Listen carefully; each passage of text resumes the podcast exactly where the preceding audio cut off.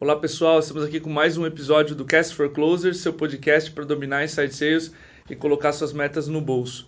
Esse é o nosso segundo episódio de 2017. Estamos falando aqui do Sapiens Park, pertinho de Jurerê Internacional, no calor danado. Estou aqui com o Diego, CEO da empresa. E pessoal, um grande abraço. Uh, prazer estar conversando com vocês em mais um episódio. Hoje a gente vai falar sobre dicas de vendas para sua operação comercial. A gente escreveu recentemente um post com cinco pilares que o Jaco van der aponta para levar uma operação comercial de 0 a 50 milhões de dólares em renda recorrente anual. Uh, esse post fez bastante sucesso, a gente vai passar um pouco mais agora a fundo cada um desses cinco pilares. Para resumir os cinco, e já para dar uma ideia do que a gente vai falar nesse episódio, os cinco pilares são processo de venda centrado no cliente, conteúdo para iniciar conversas e gerar autoridade, um time de especialistas, o terceiro pilar. O quarto pilar é habilidades como diferencial. E a gente pode citar o coaching como um alavancador dessa, dessa todas essas habilidades. E o quinto pilar é tecnologias em vendas para elevar as operações comerciais das empresas. A gente vai comentar um pouquinho mais sobre o primeiro pilar, que é o processo de vendas centrado no cliente. E aqui o primeiro comentário que vale a pena fazer é que quando o processo de vendas é centrado em atividades do vendedor, ele costuma gerar um gap entre o cliente e o vendedor, onde ambos acham que a venda está. Por exemplo, o vendedor acha que enviar uma proposta é o gatilho daquela etapa, só que o cliente ainda, o prospect ainda nem entendeu o valor ou se precisa daquela solução agora. Ou seja, o vendedor acha que a venda está muito próxima de acontecer, o cliente não tem ideia se ele pode ou quer comprar aquela solução. Então, esse é um gap muito comum e a solução para isso é ter gatilhos claros. Pode falar? Um sintoma ou algo que vocês vão sentir caso vocês encontrem esse problema, esse gap entre o momento do vendedor e do cliente, são altas taxas de perda de deals no fundo do funil. Sim. Porque o vendedor ele vai empurrando todos os deals, todos eles vão chegando lá na última etapa, que muitas empresas chamam de fechamento, e lá em fechamento eles não fecham. E a empresa tem muita dificuldade de entender o porquê. O grande motivo é esse gap. Então é um ponto mu muito bom que a gente que tu trouxe aqui, Cordovez, e que vale a pena cada uma das empresas uh, prestarem atenção. É, é, é, justamente porque as taxas tem, tendem a aumentar para o final do funil. E se elas estão diminuindo, se tem uma barreira muito grande ali no final, você está empurrando os deals que não deveriam final, estar que ali. não deveriam estar ali, exatamente. E a solução que eu estava falando é ter gatilhos claros, padronizados, orientados ao cliente. De preferência esses gatilhos com uma saída, com um sim, uma validação do cliente. Por exemplo, você pode comentar, é, baseado nas nossas últimas conversas, você me disse que você tinha problema X, YZ. Você também me disse que é, isso causava A, B e C impactos. É uma prioridade para ti resolver esses impactos e esses problemas agora, baseado nesse sim ou não do prospect, você segue adiante. Você marca uma demo, você envia uma proposta para pagamento à vista, ou para 5 usuários, ou para 10 usuários, enfim. Ou quando tu queres ter o problema X resolvido, tu quer implementar uma solução, é no próximo trimestre ou no final do próximo ano. E isso te dá uma clara indicação de qual o tamanho, quanta prioridade aquela empresa, aquela pessoa está dando para resolver aquele problema. Perfeito. E vale comentar que esse foi um dos, um dos principais mudanças que a gente fez em 2016 e é quando a gente parou praticamente de influenciar e de alterar o processo comercial. A gente viu as taxas de, de, eh, de efetividade do processo como um todo melhorarem e a gente parou de fazer grandes mudanças no processo comercial, apenas ajustes finos. E vale comentar que gatilhos claros para o cliente, orientados com validações do cliente, ajudam o vendedor a entender mais rápido se ele tem, se aquele prospect tem um bom fit ou não. O Kinan, quando a gente entrevistou recentemente sobre como fazer uma demo, ele brincou que bons vendedores sabem quando o prospect tem um bom fit ou não, muito mesmo antes do prospect saber se ele precisa ou não, se ele tem aquela dor. Então, esses gatilhos orientados ao cliente ajudam o vendedor a entender rápido se aquele cliente tem um bom fit. E se ele não tem, o não é, vem muito mais rápido e o processo segue com boas taxas no final, como tu havia comentado, Diego. O segundo pilar que a gente precisa aprofundar agora é conteúdo para gerar conversas e autoridade. E a dica chave nesse assunto aqui é você construir um, um conteúdo que ele obedeça a três pontos. Ele agregue valor ao cliente, ele ajude os seus reps, seus vendedores no processo comercial e eles gerem, eles gerem urgência necessária. Por que esses três? O conteúdo ele tem que ressoar com o que a audiência quer ler, ou quer ouvir. E a gente percebeu, teve um exemplo muito claro disso, quando a gente fez um post com a análise de 28 mil ligações de vendas que ocorreram na MeTime. Esse post explodiu, tem 38 comentários, foi muito mais do que o usual.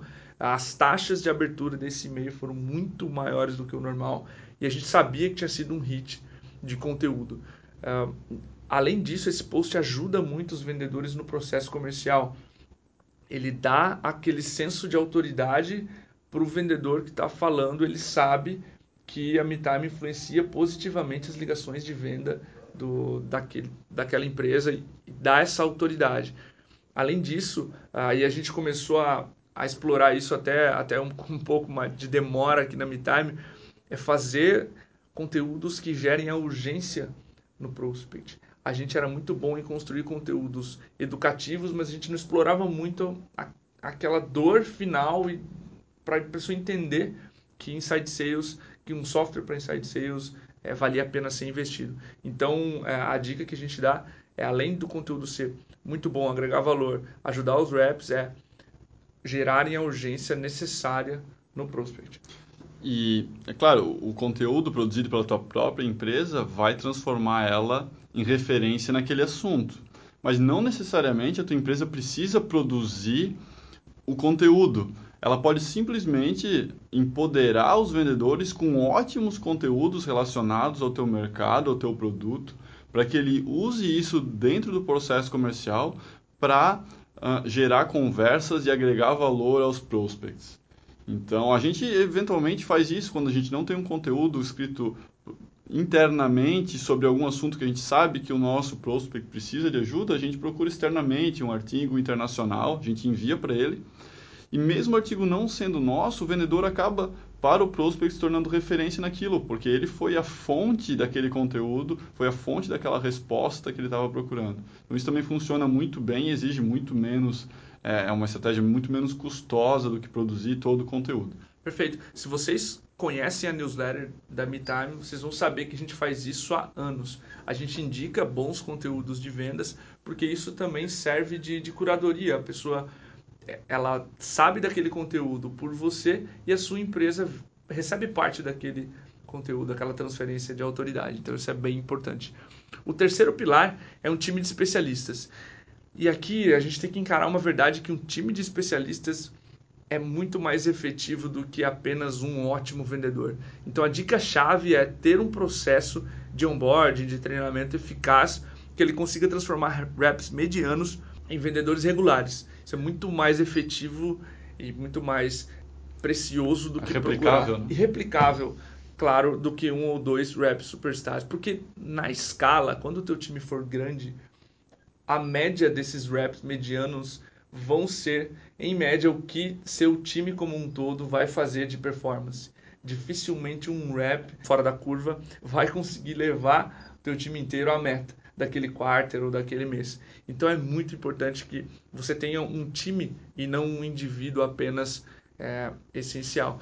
O coachability eu acho que é uma das e aí eu acho que o coachability é uma das principais características a se procurar nesse rap, é, porque ele precisa entender onde ele precisa melhorar e aplicar isso rápido. Isso diminui o ramp up dele e melhora esse seu time de especialistas, traz esses times de especialistas mais rápido. O Marco Roberto, que a gente também entrevistou aqui, ele comenta no, no podcast, no episódio que a gente conversou com ele, que ele já contratou medalhistas olímpicos, biólogos, um rapaz que toca violoncelo, ou seja, pessoas do, dos mais variados perfis, porque esses caras apresentavam características de coachability ou de resiliência ou qualquer característica que ele estava identificando como essencial. O quarto pilar seria habilidades como diferencial.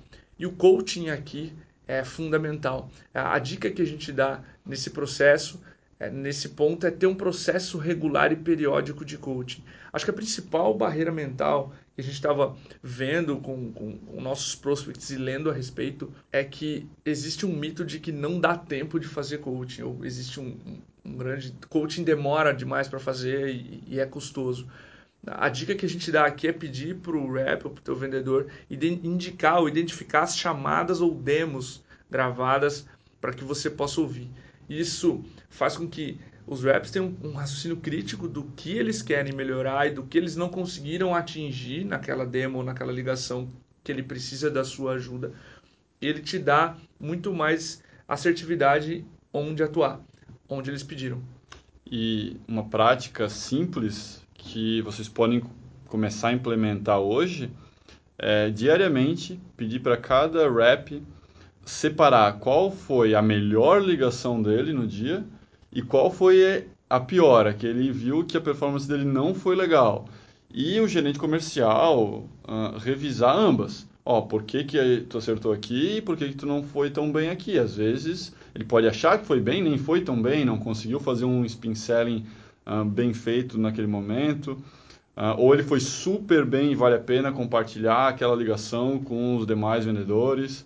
E trabalhando dessa forma, o gerente pode focar nas duas ligações que o rep separou, fazer isso com todo o time de vendas e gerar uma melhoria constante em todo o time. Uma das principais é, vantagens também de se fazer esse coaching através das ligações é ouvir as duas pontas, ouvir as brechas que o cliente dá para o vendedor e que ele não conseguiu aproveitar. Esse é um erro que o próprio Stelly Eft, um dos especialistas também em vendas, é, ele aponta que às vezes o gerente comercial senta próximo dos reps e dá um feedback ou outro pontual baseado no que ele está ouvindo das ligações. E quando você ouve uma ligação, você sabe as brechas que o cliente, o prospect está dando e que o teu vendedor não está aproveitando muito bem. Isso é essencial. Então é, é uma dica que, que vale a pena deixar para você analisar na hora de fazer o coaching, né? analisar as duas pontas de uma ligação. Então, com essa, com essa dica de de escolher a ligação, você consegue agilizar, identificar esses padrões e fazer o coaching com muito menos tempo do que se acha, na verdade, que se leva para fazer o coaching. E o quinto pilar, tão importante quanto os quatro primeiros, são as tecnologias de vendas utilizadas para empoderar e elevar o time. A dica que a gente dá é: empodere seus vendedores com tecnologia para, um, eliminar retrabalhos ou trabalhos manuais desnecessários e principalmente elevar o resultado do trabalho deles. A gente tem três tipos de software que são essenciais, são básicos para se fazer inside sales ou ter uma operação comercial rodando legal. Um é softwares de automação de marketing para você fazer a gestão dos leads, ter informações básicas sobre aquele contato, conteúdos quais ele visitou, baixou, enfim, como ele interagiu com o site da sua empresa, se ele visitou uma página de planos de preços, quais e-mails ele abriu, para você ter toda a informação para iniciar uma conversa relevante com aquele prospect, não ligar perguntando tudo aquilo que ele já disse para sua empresa. Segundo, o CRM, para cuidar de todo o relacionamento com o prospect, as etapas, onde ele está no processo de venda, quais os gatilhos que ele já disse que ele tem, enfim, o processo de vendas em si, como um todo, ser, ser gerido dentro do CRM, e o terceiro passo que a gente, e aí é, é até um jabá, mas um software para Inside Sales. É, você pode integrá-lo ao CRM, gravar e ouvir essas ligações de vendas, dar o coaching, como a gente acabou de falar, e, e verificar as estatísticas de contato também de cada rep e comparar uns com os outros. Então, essas seriam as três principais tecnologias, as três mais básicas tecnologias para se fazer uma operação comercial. E para finalizar esse episódio, então, ah, um rápido resumo de quais foram os cinco pilares aqui que a gente discutiu para ter uma operação comercial uh, lisa e com bons resultados em 2017. Primeiro, processo de venda centrado no cliente. Segundo, conteúdo, uh, empoderar os seus vendedores com conteúdo que permita ele, que eles agreguem valor aos prospects e gere conversa significativa com eles. Terceiro, criar um time de especialistas, transformar os seus vendedores em especialistas em vendas dentro do teu mercado. Quarto, habilidades, treinar as habilidades, fazer um coaching como um diferencial, então fazer com que os vendedores melhorem a cada dia vai trazer um retorno de, grande pra, de longo prazo para a tua empresa. E por último, uh, tecnologia em vendas. Uh, empoderar os vendedores com tecnologia para eles alcançarem resultados uh, acima da média. eu espero que vocês tenham gostado do episódio, pessoal. qualquer dúvida, por favor, faça um comentário aqui no nosso blog. e até o próximo. Valeu, pessoal. Até a próxima. Grande abraço.